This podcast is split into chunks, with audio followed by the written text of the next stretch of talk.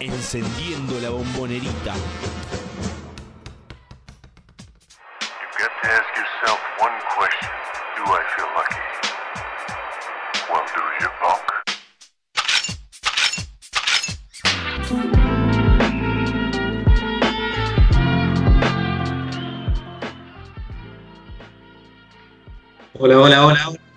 ¿Cómo están? Bienvenidos a Triple Geneise Radio, como cada jueves aquí en web.com.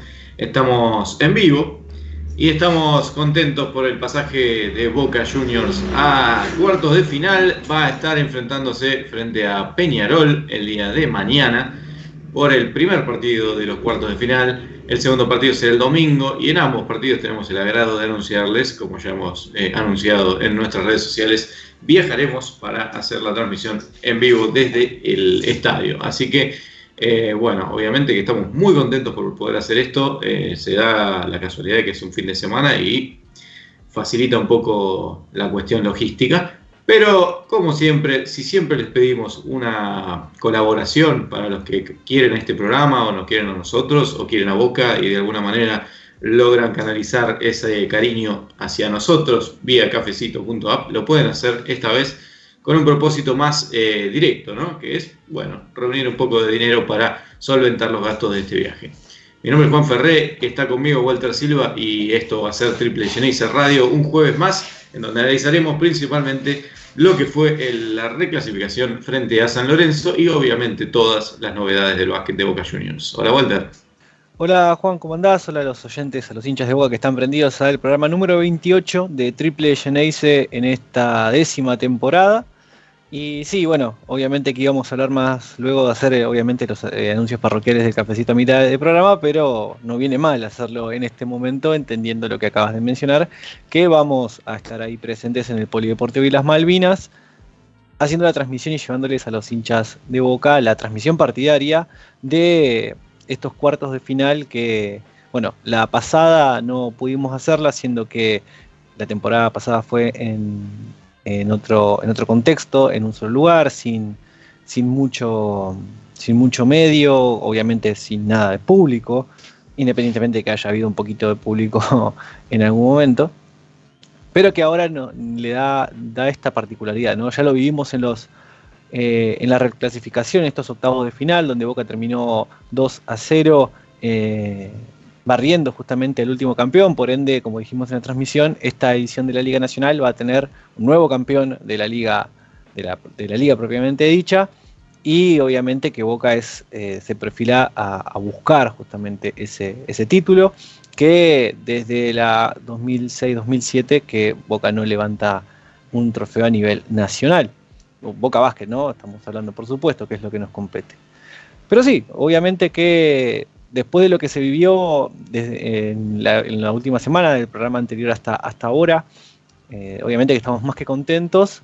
Por ahí con un poco de duda por lo que fue lo del lunes, pero ya veníamos, veníamos bastante, bastante embalados con lo que fue la producción del sábado, ¿no? La del sábado, que ya entrando en la, mm, en, el análisis que, vamos a hacer, Boca eh, terminó ese partido 91-63 y se llevó puesto a San Lorenzo de atrás para adelante, que eso fue lo, llamativo, ¿no? Sí, fue un partido muy sólido de Boca, Boca realmente defendió muy bien, principalmente esa fue su principal arma, pero después terminó anotando 93, 91 eh, puntos, perdón, eh, o sea, una gran, gran cantidad y dejó a San Lorenzo en 63 lo principal eh, fue que Boca arrancó muy firme y se mantuvo en, la misma sintonía a lo largo de todo el partido y le fue sacando cada vez más diferencia. Algo que pasó también en el segundo partido, el principio, arrancó muy firme, y después esa diferencia que sacó al principio le alcanzó como para que eh, el intento de remontada de San Lorenzo nunca llegue al destino. Pero bueno, empezando por este primer encuentro, eh, podemos mencionar el gran desempeño de Eloy Vargas, que realmente se destacó. Se destacó de verdad, no como otras veces que se destacan los números, pero quizás no tanto en el trámite del juego. En este caso sí, lo buscaron mucho. Y ante un jugador que le había costado mucho, como Matías Sandes, eh, realmente no, le afectó ni, ni, el, ni el partido pasado ni eh, la marca, por decirlo así, de Sandes. y, le hizo un gran partido, eh, anotando muchos puntos en, su zona de comodidad, ¿no? En, cerca del canasto. Sí, sí, principalmente por cómo terminó la planilla, que como le dijiste, fue más que la planilla, pero bueno, 24 puntos, 6 rebotes, además de, una, eficiencia un, tanto elevada, que no suele, que a veces la suele tener por cuestiones como pasó en el partido anterior, ¿no? Eh, que fue en el Templo del Rock, donde cuando Matías Andes no jugó fue donde, donde más tuvo protagonismo Eloy Camacho Vargas. En este caso, bueno, había terminado con lo que hemos mencionado, ¿no? 30 eh, de valoración fue el que más tuvo en la cancha, seguido por Adrián Bosia, que estuvo bastante cerca. Pero que ese partido tuvo, como bien lo dijiste, un apartado desde la defensa donde Boca se dedicó a hacerle tomar las peores decisiones a San Lorenzo, donde intervino muy bien la, línea de pase, donde eh, le, cortó todos los caminos al que traía el balón para que después tome alguna decisión o forzada o apurada, o en todo caso la más incómoda que pueda llegar a tener a él, salvo en los momentos en que, bueno, como bien lo habíamos mencionado en las transmisiones, San Lorenzo tiene un plan de juego y después se basa en lo que sus individualidades le pueden dar, independientemente de algún tipo de juego en equipo que, que puedan ganar, pero bueno, como dijimos hace un rato, Boca se encargó de eh, molestarlo lo, más posible. Y bueno, terminó justamente siendo favorecido por ello, donde aparte de recibir solamente 63 puntos, había le había hecho cometer a San Lorenzo 19 pérdidas en ese partido, además de recuperar 12 balones y que de esas 19 pérdidas consiga 29 puntos, que eso también es algo, es algo interesante para reconocer, entendiendo que Boca, si bien em, no corrió demasiado el contraataque, porque de esos 91 solamente 23 eh, fueron puntos desde, por, el contragolpe, pero sí que después contó con em, la tranquilidad para poder trabajar mejor el ataque estacionado al momento de ir hacia, hacia el canasto. Y si bien la, eficacia de tiros de, tres, de, campo fue un tanto elevada, como venía haciendo, Boca metió 36 de los 74 tiros que había, que había intentado, más allá de que tuvo un pequeño pasaje, ¿no? que fue un tanto errático, pero controló a San Lorenzo de una manera bastante, bastante, con bastante jerarquía, ¿no? Que era un partido de los que esperábamos, como que Boca tenía que ganar a, San Lorenzo, o por lo menos en la serie, por cómo venía uno y cómo venía el otro, además de sus posiciones en la tabla, era con la diferencia que le tenía que sacar y por eso es que nos fuimos bastante contentos ese sábado al mediodía. Sí, absolutamente. Walter Boca además ganó todos los cuartos menos el último que empató por 22, pero bueno, ya habiendo sacado casi 30 de diferencia.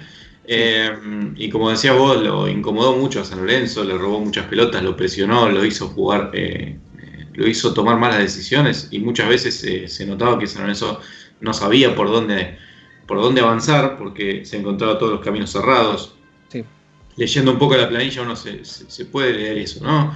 3 de 10 de cancha para Serminato, 0 de 4 para De Filippo, 3 de 8 para, para Lucas Pérez, sus principales vías de anotación. 13 puntos hizo Sandes, que finalmente a la larga terminó acomodándose un poco en el partido y, logrando hacer, eh, logró hacer un poco de daño en la pintura, con 5 eh, de 10 de cancha. Y 10 puntos para Laureano Salió, que también anotó mucho sobre el final cuando ya habían entrado los, los, jugadores juveniles de Boca. Eh, por el lado de Boca no quiero olvidarme del gran partido de JJ Ávila, que estuvo eh, muy activo, especialmente en defensa, más allá de lo que haya hecho eh, en ataque, ¿no? que fueron en definitiva 11 puntos este, y bueno, 6 rebotes, ¿no? Eh, con una más o menos de 22 y una valoración de 9 en 26, 26 minutos. Estaba muy atento en la, parte defensiva, metiendo manotazos, robos, intentos. hay una jugada donde roba de primera línea y sale corriendo y, termina una falta que bueno, finalmente se la cobran a él por querer cuidar la pelota, ¿no? Pero eh, demuestra un poco la agresividad con la que se tomó el partido J.J. Ávila, que eh, recordemos va a ser eh, el jugador que quede definitivamente en el plantel luego del corte de Nesbitt, corte definitivo ya de David Nesbitt. que no lo habíamos mencionado, no lo habíamos mencionado porque no se había definido al fin y al cabo en el eh, para cuando hicimos el último programa, se anunció por las redes de Boca, David Nesbitt fue cortado, eh, fue separado del plantel, o por lo menos cortado de la lista de buena fe, pero fíjense que eh, los que estuvieron escuchando nuestras transmisiones, los que estuvieron en la cancha, lo han visto acompañando al equipo, entendiendo que está siendo de apoyo para, para el grupo y por eso es que decidió por lo menos acompañarlos vestido como, como parte del staff. Veremos ahora en Mar del Plata si también viajó, entendemos, vamos a entender que sí, pero bueno, lo veremos allá, y que está dándole su apoyo a pesar de ya no formar parte del plantel eh, en la lista buena fe, ¿no? Exactamente, eh, imagino que, bueno, aportará también a su manera en eso y que, caerá bien en el grupo, ¿no? Porque eh, realmente me parece valorable de su parte, más allá de lo que tenga que hacer él con su vida, ¿no? Porque uno no sabe cuáles son los temas personales que hacen que sea más fácil o más difícil para él quedarse o irse, ¿no? Pero, claro. bueno, bueno. en el equipo me parece algo, es llamativo porque nunca sucede y de alguna manera, bueno, vale, ¿no? No, y más eh, con un extranjero, ¿no? Que ya habiendo sido cortado, que recuerdo que en la previa, antes del viaje a Uruguay, estaba su familia acá. No sé si ya estaba de vacaciones o se quedó y se quedó a hacerle compañía. Obviamente que después de lo que le eh, estaba pasando con una recuperación que lo había cortado, que lo había alejado de las canchas en el mejor momento de su temporada, eh, por supuesto que viene bien contar con ese tipo de apoyo para que ver si la familia se quedó o no. Pero la cuestión es que eh, Nesbit está acompañando e incluso muy, muy activo con, con sus ex compañeros, si es que se le puede llamar así, porque él sigue estando presente. Exactamente. Eh, no quiero dejar pasar el partidazo que hizo Bocha también, que terminó con 17 puntos, con 7 de 8 de cancha, con un par de triples eh, muy importantes al inicio del juego, ni bien entra, que empiezan a separar y a generar distancia en el marcador y que realmente, o sea, volvió a, volvió a aparecer después de algunos partidos no tan buenos, volvió a aparecer en todo su esplendor Bocha, que también jugó el partido pasado en la monedita un gran partido. Así que si te parece lo usamos de bisagra para pasar al partido Antes de pasar al segundo, al segundo juego, hasta fue tan redondo el sábado que hasta nosotros nos dimos un lujo. Y que quizá mucho, mucho de lo que pudimos decir ahora en, esta, en este resumen que hicimos de este partido, también lo hizo, lo hizo alguien muy importante en la historia del básquet argentino, en la historia de Boca, de la historia del básquet de Boca, en el entretiempo, y siendo que el partido continúa de la misma manera, eh, nosotros nos dimos el lujo de que nos, lo analice la primera mitad Sergio Santos Hernández y les dejamos justamente el recorte de lo que fue ese, ese momento de transmisión, así que si lo tiene el operador, que, lo dispare. ¿Cómo estamos? Buenos días. Bien, respecto al juego de hoy, Boca hizo un primer tiempo casi impecable, ¿no? Mucha dinámica, lo complicó mucho a San Lorenzo con su defensa y su velocidad para atacar capitalizó muy bien los, errores que el mismo Boca le hizo provocar, le provocó. No es que San Lorenzo se equivocó porque quiso, sino fue producto por una gran defensa de Boca. Después mucha dinámica, le terminó dando muchos resultados jugar con Vargas y Ávila, que en principio parecía como una formación un poco tosca. Y bueno, la ausencia de Adrián en el inicio hizo que jugaran más con guerra de tres y esos dos en el juego interior y parecía que no iba a poder ser tan dinámico el equipo y lo fue. Vargas un primer tiempo espectacular. Bueno, hasta ahora una merecida diferencia. Pero quedan 20 minutos del básquetbol. Y principalmente es playoff y puede pasar absolutamente de todo. Puede pasar de todo. Sergio, muchas gracias. Y lo último, sí, y a la cámara, saludos a los hinchas Ceneices que están viendo por, por Triple Ceneice. Por supuesto, yo Trabajé en Boca, fui feliz ahí, soy hincha de Boca toda la vida. ¿Y cuándo volvés? Así que. No, digo ahora. Abrazo enorme. ¿Cuándo volvés a Boca? ¿Te gustaría? Tienen un técnico de la puta madre. Gracias, Sergio. Gracias, Muchas Bueno, aclara eso último, Juan, por favor. No, no, lo dije también, quedó cortado de la transmisión, no, no fue un intento de, golpismo, ¿no? Es una cuestión de deseo porque es un entrenador, obviamente muy destacado y muy querido por todos, Sergio Hernández, pero la banca sola de García bastó para, para este, dejar, dar por tierra cualquier tipo de especulación. ¿no? Eh, especulación, digo, de, la, de, la, charla misma, no tiene ningún tipo de sustento. Lo que estamos hablando era simplemente una pregunta desde el hincha, no desde el periodismo. No, y aparte de eso, ¿no? De que él dijo que fue feliz eh, eh, en Boca, que la pasó muy bien, independiente, que es hincha. Entonces, ese tipo de situaciones hacen que uno no pueda no preguntarle. Y si, si te llama, bueno, no te va a llamar Román, pero. Ah, pero aparte teniendo en cuenta cómo el básquet eh, es muy usual que, que, los cambios de entrenadores y de jugadores se den permanentemente, entonces no es, no es que hay una institución que se mantiene, viste, no existe el, el DT histórico, alguno habrá, por supuesto, sí, pero en general van cambiando temporada a temporada, tanto incluso los jugadores más, más reconocidos, más eh, queridos por las hinchadas. No, ni hablar, incluso, bueno, esta liga tiene, tiene eso, ¿no? La Liga Nacional, que es una de las cuestiones de la cual se puede renegar de ella y es que no que se dejó de contar con, con ídolos de un tiempo a esta parte, con ídolos propios de cada uno de los clubes, independientemente de que por ahí en algunos casos tuvimos que hurgar un poco en su historia y en, también en los momentos en los que estado, sin ir más lejos, Adrián Bocia, que pasó por varios clubes, salió incluso campeón con otros. Con Boca no lo salió nunca y, y hoy es uno de los, de los ídolos de la actualidad, del plantel de, Gonzalo García. Entonces, y máximo de club ya, ¿no? Encima. Entonces, entendiendo que por ahí los, los ídolos que por ahí sí, sí uno tiene, ni sin ir más lejos de Boca, como el mismo Byron Wilson, que pasó por otros clubes incluso saliendo campeón, incluso por clubes que ya no existen. Entonces, eso es lo que tiene bueno, la liga de un, de un tiempo a esta parte y bueno, entendiendo que Sergio había dicho que, había sido feliz, no podíamos no preguntarle, siendo que, bueno, obviamente que estaba, estaba la chance de hacerle esa pregunta. Sergio que también estuvo presente. Y aparte no había mucho, mucho más para preguntar porque nos había pedido que le hagamos una sola pregunta. Así que sí, estaba. Eh, Estábamos aprovechando nuestros tiros. Estuvo también en, el, segundo partido Sergio Hernández mirando el encuentro en la monedita, se lo mencionó, se lo aplaudió. Así que muy bien. Ah, no, dejemos de destacar también la iniciativa de, la dirigencia de Boca de poner la pantalla gigante. El partido pasado, el martes.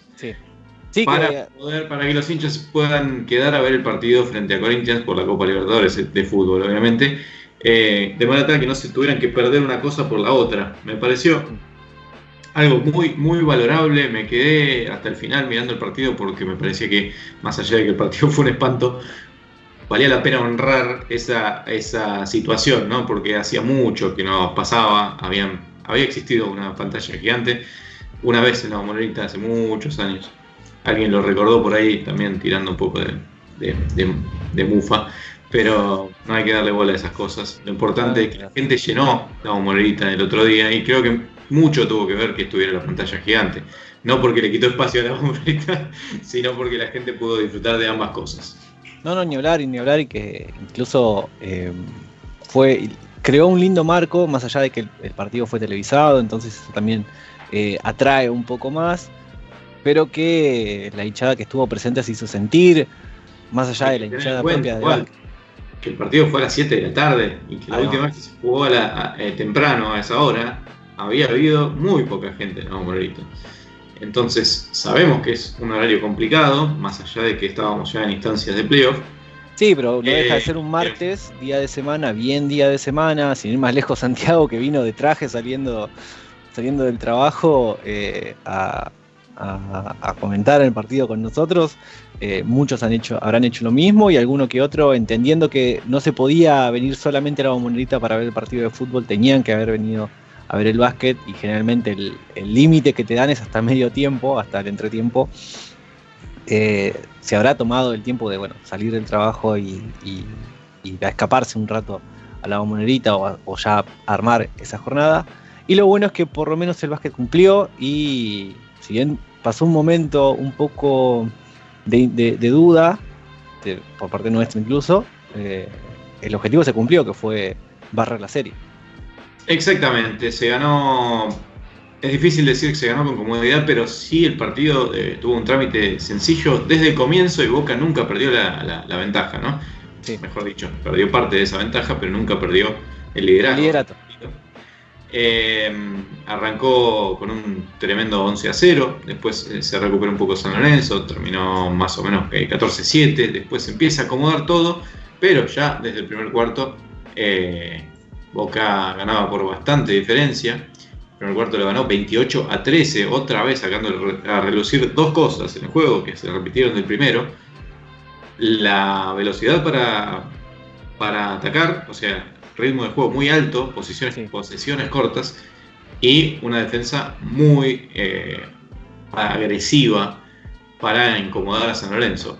Y también, bueno, hubo dos o tres eh, tiros en donde Boca lanzas con dos segundos de posesión. Era sacar y ya estaba alguien bajo el aro para meter el doble.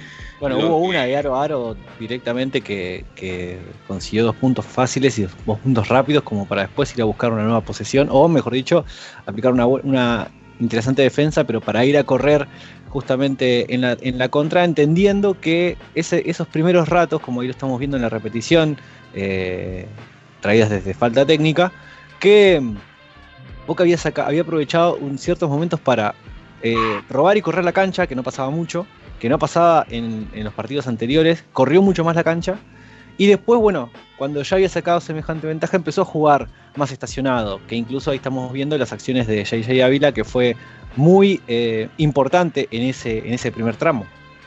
Importantísimo el primer tramo y un partido impecable de Ávila que terminó con 26 puntos, 12 de 16 de cancha, 10 de 12 en dobles y 2 de 4 en triples.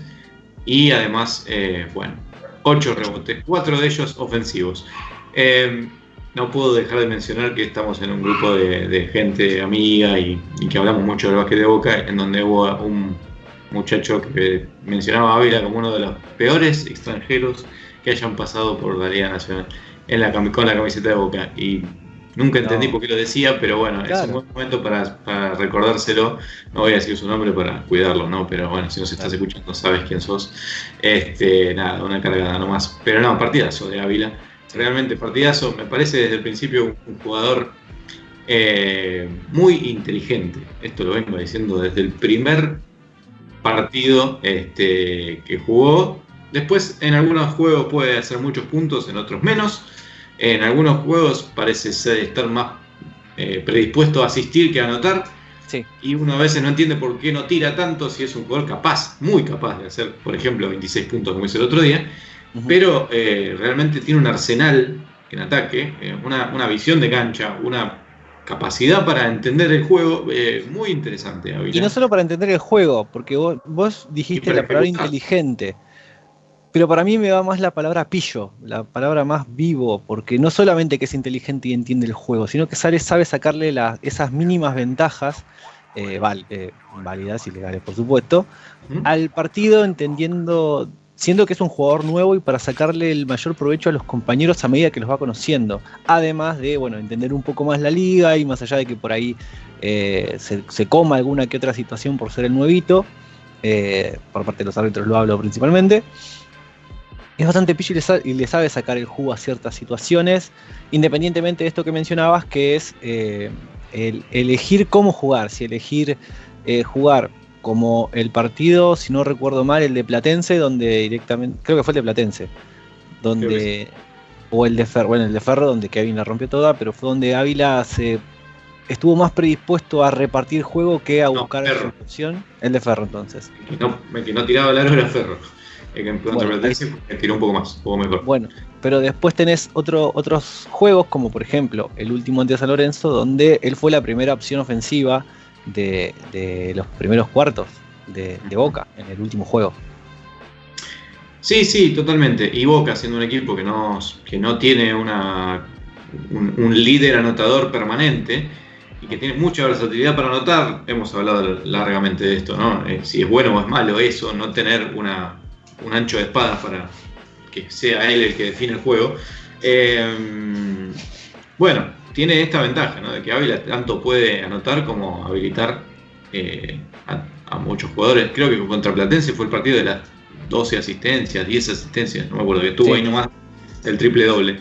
Pero contra Ferro fue un partido en el que eh, estaba empecinadísimo en que los puntos los hiciera Eloy Vargas. Y le pasaba la pelota y le pasaba la pelota y no, no tomaba el tiro. Eh, me parece que fue así la cosa. Ahora no, bueno, son muchos partidos en la temporada. no- Y, muchos partidos en el último mes.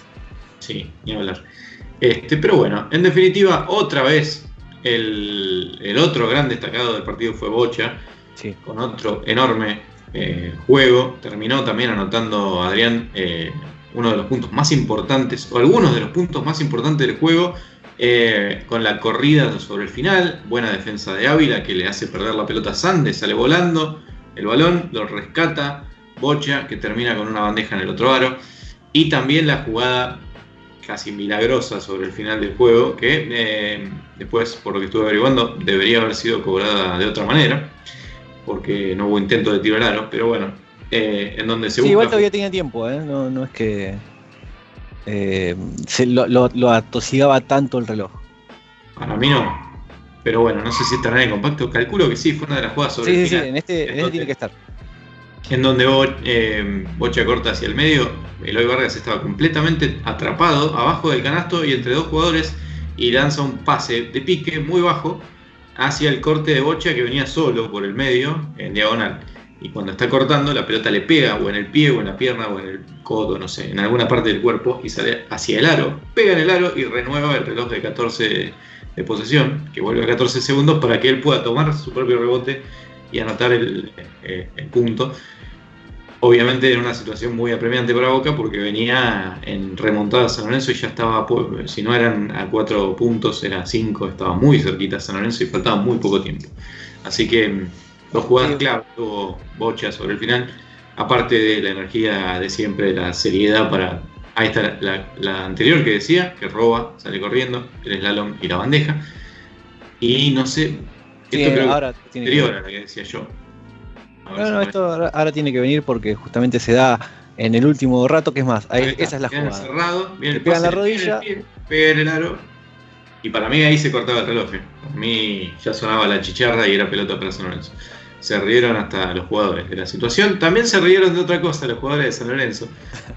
De un poco del folclore. Eh, por suerte se lo tomaron bien y, y bueno, por suerte no, no deja de ser un- un- una cargada, ¿no? Eso es Una- un tema una- serio. Sí, Pero bueno, la hinchada de Boca le tiró a, a la- los jugadores de San Lorenzo, cuando estaban saliendo a la cancha, le tiró unos, unos cheques rechazados, unos papeles que decían que eran, tenían forma de cheque, que decían rechazado y estaban firmados por eh, Marcelo Tinelli, ¿no? Los jugadores lo levantaban del suelo y se reían de la, de- de- de la originalidad del chiste, ¿no? Porque Sí. realmente parece que los sorprendió. Bueno, también hubo cantos dedicados a Tinelli, eh, decían ponelo a Tinelli cuando estaba ya el partido finiquitado. Eh, bueno, es la. Ahí Ahí está, estamos en todo, Leo, ¿eh? Qué grande. Ahí están los cheques rechazados de, de Marcelo Tinelli, que le tiraron desde la tribuna de los jugadores de San Lorenzo, que bueno, como decía, se lo, se lo tomaron bien. Incluso muchos eh, hinchas en Twitter se lo tomaron Sí. bien. Eh, Sí, algunos no, obviamente, porque eh, le puede causar dolor, bronca, la situación en la que están, no solo en el básquet, sino en el fútbol. Pero bueno, en general algunos dijeron que estuvieron bien. Así que, bueno, para celebrar un poco el, el momento este- de Boca, ¿no? en este caso este- es- esta es un, podríamos decir, una muy buena cargada por el simple hecho de que hizo reír al que, al que se lo estaba cargando. Exactamente, eso, eso es lo que me esa es la sensación que me da. Hay que tener en cuenta, obviamente, el contexto, ¿no? Eh, Tinelli está de licencia como presidente de, San Lorenzo y además dejó de poner la plata en el, en el básquet. San Lorenzo salió campeón cinco años consecutivos, pero tiene un montonazo de problemas que tienen que ver con las contrataciones que, que se hicieron. Y bueno, a, eso apuntaba el, el chiste, ¿no? Y obviamente este torneo no pudo San Lorenzo contratar eh, jugadores extranjeros. Primero por Incluso cuando tenía, cuando tenía jugadores entrenando con ellos. Sin ir más lejos, el que más recuerdo es el de Pedro Yanguas, que estaba ahí nomás también de, de ver si de alguna manera podían llegar a ficharlo y al final nunca, nunca sucedió. Y también Por viendo. la inhibición principalmente, Claro. no solo porque están con problemas de dinero. Así que bueno. Bueno, de ahí la cargada, eh, todo terminó eh, feliz para Boca. Sí. Con esta Sí, nueva porque- victoria, que como decíamos, bueno, se complicó un poco porque San Lorenzo empezó a, a achicar la, la- la- la ventaja de a poco. Boca venía con el acelerador al fondo y paró bastante su ritmo de juego, en especial desde el primer cambio de Vildosa, que estaba completamente enchufado, Sí. corriendo de acá para allá, eh, y entra Buen Día, bueno, y ya empieza a cambiar un poco la cosa, pero también porque Boca ya había sacado una diferencia de 15 puntos en el primer cuarto, dejando a San Lorenzo en 13, y entonces, eh, eh, quieras o no, te vas a relajar. Y bueno, eso fue lo que pasó. Y del otro lado, San Lorenzo jugando a lo suyo, cada vez que tenía un espacio lanza, empezó a encontrar lanzamientos buenos, cosa que Boca... Sí, incluso, incluso con algunos con algunos rompimientos, usándolo, usando la, al poste bajo de Matías Andes como el, pivote, bien dicho, del ataque, pasando el ataque por sus manos y él decidiendo a quién, a quién asistir. Eh, que bueno, ahí encontró un montón de, de, puntos San Lorenzo, o sea, achicó, como bien dijo Juan, al, hasta cuatro. Y ahí fue donde cuando Boca reaccionó para sacar, empezar a sacar un par de diferencias con puntos clave, como sin ir más lejos el triple a 45 grados de Federico Aguerra, que fue la daga del partido. Y a partir de ahí, bueno, Boca ya empezó a sentirse un poquito más seguro. Seguro en el sentido de, ok, bueno, ahora atacamos y vamos a definir el partido. Ahora ya lo tenemos, lo, agarramos la sartén por el mango de nuevo y definámoslo. Sí, totalmente. Y, qué importante fue el triple de Aguerre, en especial porque Boca había empezado a, tomar muchos tiros de tres y no estaban entrando. Terminó con un mal porcentaje de triple en el partido contra San Lorenzo de segundo, con nada más que 26, 7 de 26 de cancha.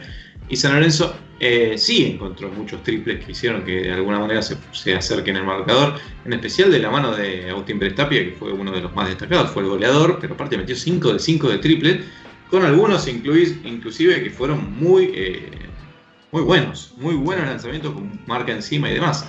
Así que eh, fue una, un problema Prestapia, que al final termina saliendo por faltas. Y sobre el final del juego, el que termina adueñándose por completo del partido es Matías Andes, con una lectura absoluta de todo lo que pasaba adentro de la cancha y eh, repartiendo juego para todos sus compañeros de manera excelsa, como suele hacerlo, pero inclusive un poquito más destacado todavía porque era un buen momento de San Lorenzo que seguía dominando las acciones, por lo menos hasta, hasta que llega la, la, remontada final de Boca, ¿no? que quizás estaba un poco empecinado en tirar de tres cuando no había sido esa la herramienta que más le había dado de comer. Eh, pero bueno, en este caso no estuvo tan fino Eloy Vargas, en, eh, marcado un poco por, por, por Sandes. Este, terminó con 11 puntos y 13 rebotes, que en este caso los destaco porque no es, no es, común que, que Eloy Vargas tenga muchos rebotes, pero también es común que pierda muchos rebotes que tiene en la mano. Bueno, eso ya le dejó de pasar desde hace un par de partidos y me parece clave, porque era una de las cuestiones básicas que le estaban faltando a su juego, digamos, esa displicencia para el juego que hacía que el hincha, viste, esté un poco con un poco de, de, de no tan contento, claro, con el jugador dominicano que bueno, eh, en este caso terminó con 13 rebotes, pero al mismo tiempo sin ningún, ninguna macana, digamos, muy grave. Eh, y bueno, con 11 puntos, 5 de 11 de cancha. Eh, después, el que continúa algo apagado, por lo menos desde el punto de vista del lanzamiento y, el, y, el, y, el, y tomar los tiros, es Leo Shatman. Tomó nada más que 7 tiros, hizo 6 puntos. 4 de ellos fueron los primeros puntos del partido, sí. corriendo y llegando abajo del aro antes que la defensa de San Lorenzo.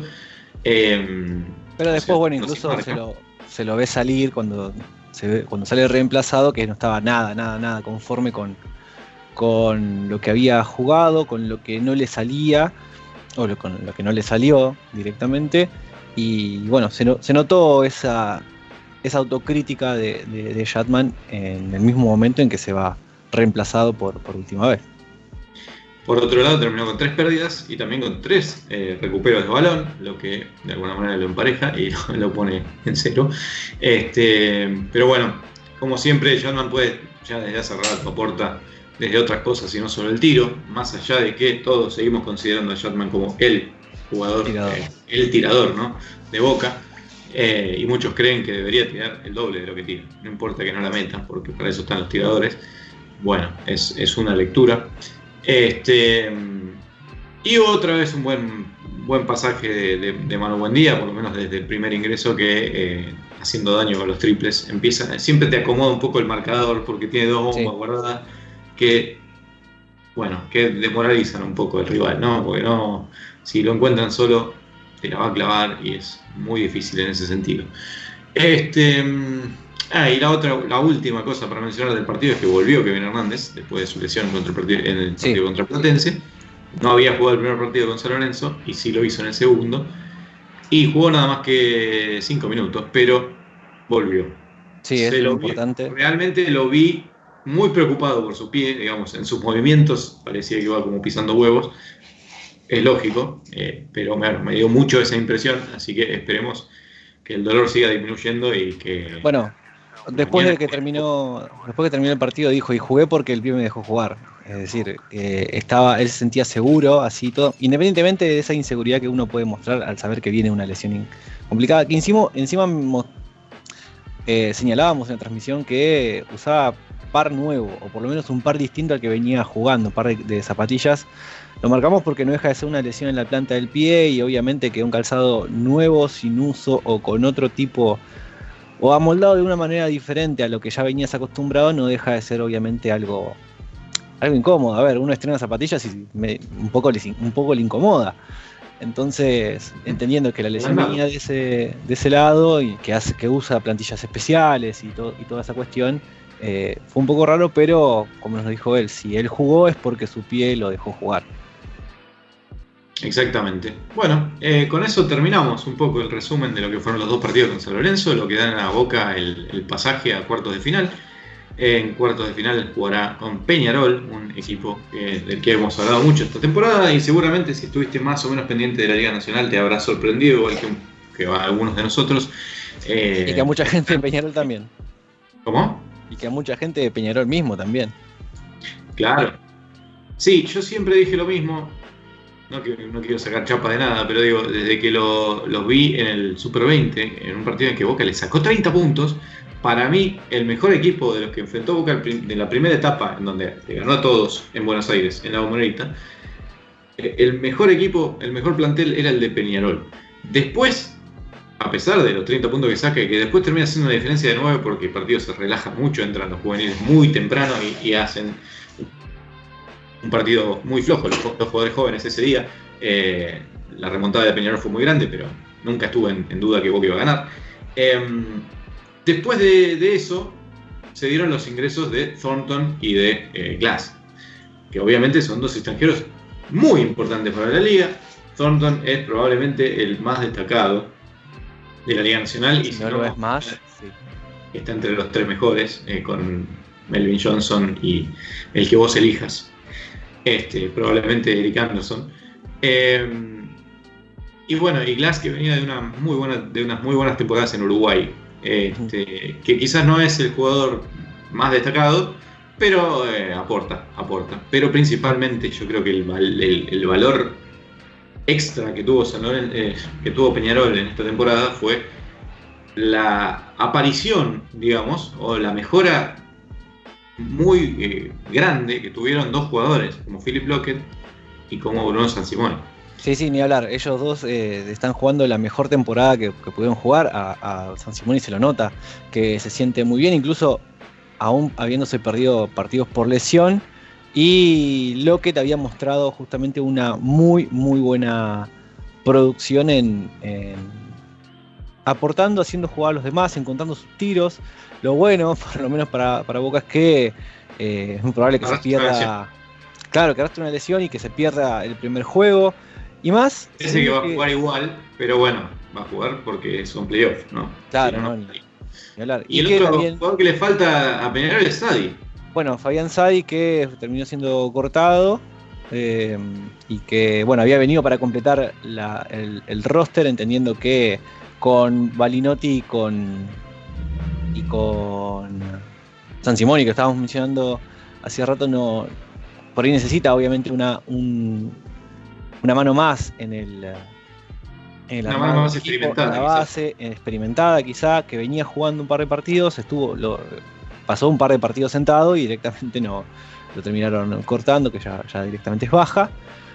Pero bueno, ahora estamos en una, en una serie donde, como bien estábamos viendo acá en la, transmisión por, eh, por streaming, los dos partidos, el de la Bombonerita y el de eh, en el Polideportivo Islas Malvinas, donde ambos equipos se robaron las localías.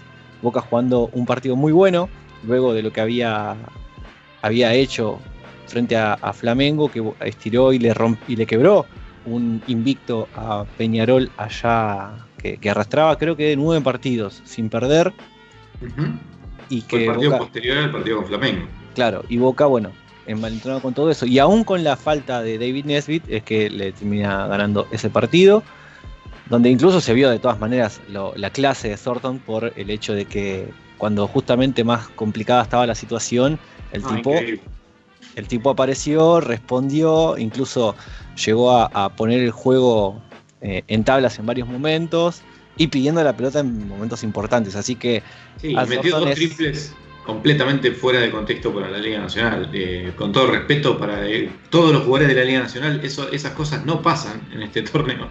Dos triples completamente NBA metió sobre el final del partido de Mar del sí, Plata. sí, incluso uno con, con la mano en la cara, con el tirándose hacia atrás en, un costado, en- una esquina de la cancha. Una cosa, eh, bueno, ilógica, casi por, eh, sí, extraterrestre. Eh, eso bueno, es- muestra justamente el nivel que, que está, que trajo, que trae aporte a la Liga Nacional. Y también lo, lo interesante es que este tipo de extranjero llega eh, con ese nivel, más allá de, de su edad, y obviamente que venía con algunos problemas físicos al inicio de la temporada, pero con un compromiso muy interesante que no muchos extranjeros, principalmente estadounidenses, suelen tener.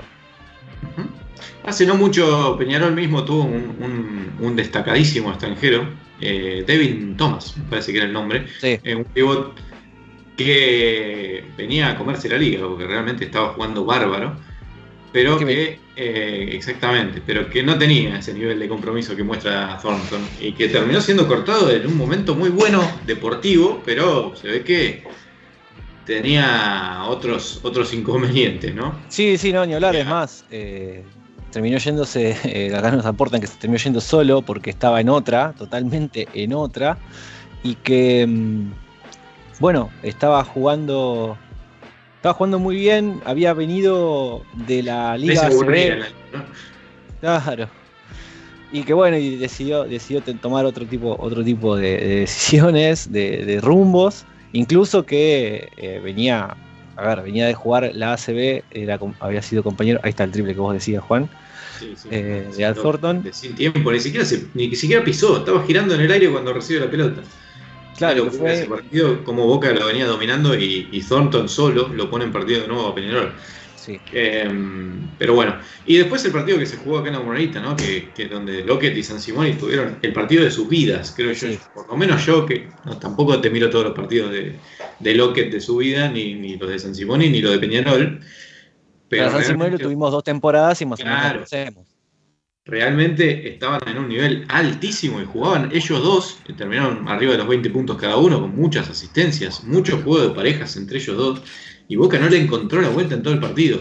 Eh, realmente fue muy bueno lo de Peñarol ese día, eh, y Boca, bueno, terminó cayendo ese, ese, ese, ese partido de local. Sí, Va a ser feo. interesantísima y por eso también es que nosotros vamos a viajar a verla para vivirla como corresponde, ¿no? Desde el estadio, porque realmente es un partido muy, muy lindo para ver. Sí, ni hablar, ni hablar, que es, el, es uno muy entretenido y que va a traer esto de que puede ser totalmente sorpresiva, puede traer un montón de, de- situaciones y que no hay un claro favorito, independientemente que nosotros querramos que, y vamos a hacer desde nuestra parte con la transmisión, eh, a hacer fuerzas por boca, pero que no... Es una de las series más parejas de lo que, lo que pudo tocar justamente en estos cuartos de final y que ojalá que, o por lo menos por lo que se viene mostrando, lo que muestran los, los equipos y sus, eh, y sus jugadores, que sea una linda serie. Estoy seguro que lo va a ser, que va a ser un, un partido, que van a ser unos partidos, unos lindos partidos de básquet. Porque lo han sido los dos partidos de, de la serie regular. Y no hay Sí. mucho cambio en los planteles, así que eh, esperamos que sea algo parecido. Bueno, Además va a haber factor sí, público espectacular en las dos canchas, así que eso siempre aporta un montón. bueno, ¿Sabes qué, haber- Walter? sí. Había empezado el programa mencionando lo de cafecito y cómo nos pueden aportar. Eh, Bueno, antes- que Eso sí, vamos a mencionarle, siendo de que para cerrar un poco la, la cuestión de, de- de este- de estos playoffs, de, este- de estos cuartos con el, el partido ante, ante Peñarol, mencionar los partidos, porque van a ser cinco, que pasando el ya formato... cambiaron de fecha dos veces. que se cambiaron de fecha. En realidad se cambió de fecha. Se cambiaron de fecha dos partidos y después se agregó el tercero que faltaba para que esté la, la diferencia. Pero terminó siendo que bueno, esta serie es al mejor de cinco partidos, comenzando dos en Mar del Plata, dos en el Polideportivo y las Malvinas, que van a ser el viernes 29, mañana, y el domingo primero de mayo. Después la serie viene a Buenos Aires, a la bombonerita, para jugar el jueves 5 y el sábado 7. Y se cerraría el quinto juego el martes 10 eh, de, de mayo todos estos partidos, salvo el del jueves que va a las 7 de la tarde, el del sábado y el del martes, que son condicionales, eh, van a jugarse a las 9 de la noche y que, como bien nos hacen la, acotación, van a contar con televisación ambos partidos, tanto el de mañana, el del viernes, como el de el jueves 5. El primero y el tercero van a contar con televisación, eh, pero bueno, por otro por Sport. Exactamente, el de mañana va por DirecTV y el del jueves por Sport, si no recuerdo mal. Pero bueno, obviamente que, vamos a hacer la transmisión de Triple Genesis. Ahora sí. Lo que quería decir Walter, que es lo mismo que dije en la transmisión pasada, es que mm, nosotros siempre pedimos el aporte porque por cafecito, desde el día que lo, que lo creamos, tuvimos un montón de aportes la primera vez es muy común que eso pase, que todos digan, ah, bueno, vamos a darle... Eh, vamos a coparnos. Vamos a coparnos ahora que, pusieron esto que es nuevo. Aparte, Cafecito era algo nuevo en el momento que nosotros lo pusimos, después terminó apareciendo por todos lados y realmente uno no puede aportarle a todo el que se lo pide. Pero me parece que esta circunstancia de que nosotros vayamos a viajar y hacer la transmisión eh, pone un poco, le da un poco más de tangibilidad al, al hecho de cómo es hacer una transmisión y en dónde están los gastos, ¿no? Obviamente que no es lo mismo el gasto de nafta, por ejemplo, hasta la bomboneta. Yo no vivo cerca de la bomboneta, pero no importa. Este, deja de ser dentro del área metropolitana de Buenos Aires, claro. Que ir hasta em, Mar, del Plata. Pero bueno, una, eh, es bueno mencionarlo porque me parece que también uno cuando está pensando en aportar dice, bueno, ¿para qué le estaré dando eh, dinero a esta gente? Supongo que si lo hacen es porque pueden hacerlo y es verdad, lo hacemos porque podemos. Pero bueno, hay situaciones en donde se, vuelve más eh, palpable la necesidad. ¿El por qué, no? Claro, el porqué de un aporte. Nosotros en general pagamos siempre, por ejemplo, el, paquete de datos para hacer la transmisión en vivo, para no usar el wifi de las canchas porque suelen fallar. Y bueno, son cosas que uno, que uno hace, pero bueno, eh, me gusta el hecho de ponerle eh, un nombre al gasto que vamos a hacer, de manera tal que por ahí la persona que quiere aportar diga, bueno, está bien, este, en este caso lo voy a hacer porque en este caso eh, vale la pena. En todos los casos vale la pena, pero acá se nota un poquito más. principalmente porque... Sí, y principalmente porque vamos a estar el fin de semana. Eh, vamos a estar los para los dos partidos. Vamos a dormir abajo de un puente. Tiene abajo de la escollera, ¿viste? Así que no sé si no sé si, llevaste balsa inflable o algo, pero bueno. y bueno, vimos las fotos de Boca, así que hace frío, así que vamos a tener que llevar abrigo. Eso sí. Así vamos a pasar frío bajo el puente. Sí. Y vamos a pasar de página, Walter. No vamos a pasar de página, vamos a completar la, situación porque, bueno, ya mencionamos, es cafecito.app barra triple el, um, el lugar por donde justamente se está justificando este, este pedido de aporte que bueno, cada café que nos aportan tiene un valor de 100 pesos, más barato que un café de verdad, em, en, cierto, en ciertos lugares. Y que además de, ello ya también nos aportan con lo que siempre les decimos, ¿no? Siguiéndonos en nuestras redes sociales, Facebook, Twitter, Instagram y también en Telegram, donde está la comunidad. Van a la lupa, ponen Triple Geneise y ahí nos encuentran. En nuestras transmisiones, tanto en YouTube como en Twitch. En los dos ponen Triple Geneise y también nos van a encontrar. Y además siento que tuvimos bastante interacción con hinchas de boca que están fuera del territorio nacional. También abrimos una plataforma, un perfil en Patreon, patreon.com barra triple que en este caso es parecido a los planes de cafecito, pero este es más, este más riguroso, porque una vez que uno se suscribe, ya le hace el, el débito mensual del aporte al cual la persona, el patrón, por decirlo de alguna manera, puede, quiere, quiere aportar y se suscribe, ¿no? Entonces, si buscan patreon.com barra patreon.com barra triple pueden encontrar que tienen tres niveles para eh, poder llegar a hacer el aporte. El primer nivel le pusimos como hincha bostero y basquetero, que es un aporte de 3 dólares por mes, como dijimos, esto es para la gente que está fuera del territorio nacional o que tiene Patreon y ya hace aportes por ahí. Donde, como bien dijimos, es más que nada para eh, alimentar la garra que ya le ponemos nosotros a, seguir haciendo la transmisión y bueno, obviamente a quien quiera aportar. Eh, después está el segundo nivel que es hincha eh, Bosterio Basquetero 2, que es lo mismo, solamente que es un poco más eh, el aporte que en vez de ser 3 son 5 dólares. Que obviamente que solamente tiene que ver con el em, deseo de aportar un poco más al que se suscribió. Y por último, el nivel más alto que tenemos y que también viene con algo más es el de directamente un sponsor oficial. Que con un aporte de 20 dólares por mes, ya directamente aparte de hacernos eh, algún tipo de aporte, si quien lo hace es propietario de alguna marca, de alguna, de alguna tienda física o online o lo que sea, puede ser un sponsor nuestro y obviamente que va a ser mencionado tanto en los posteos de redes sociales como así también en las transmisiones y por supuesto en el, eh, en el programa.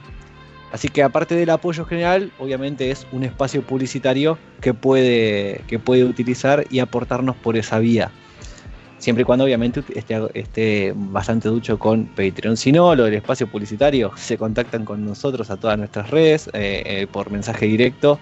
Eh, a Facebook, Twitter, a Instagram y por ahí también lo puede, lo puede llegar a, hacer. ¿Bien? Así que quería dejar de suscribir, Walter. Sí. Hablando de suscribir, quiero decir que suscribo, lo he dicho también por Twitter, ¿no?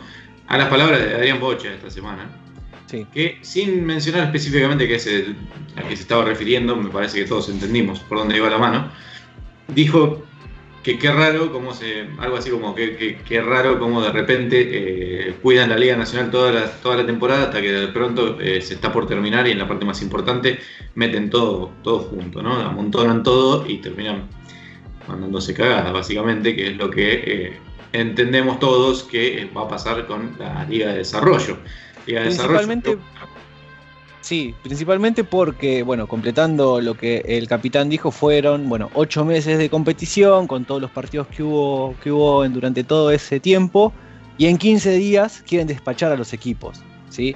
Llegan estas fechas y les agarra el apuro, justamente en la parte más linda y es inentendible. ¿Por qué? Porque justamente, como acabamos de mencionar, tiene que ver con la Liga de Desarrollo y que mm, el Final Four fue definido para los días 4 y 5 de mayo eh, a jugarse en Oberá. Directamente Oberá se eh, licitó las sedes tanto para las finales de la Liga de Desarrollo como para la Liga 3x3 y es por ello que terminó ganando la licitación y esos dos días es que los chicos de Liga de Desarrollo van a estar jugando eh, la definición entendiendo que Boca tiene cuatro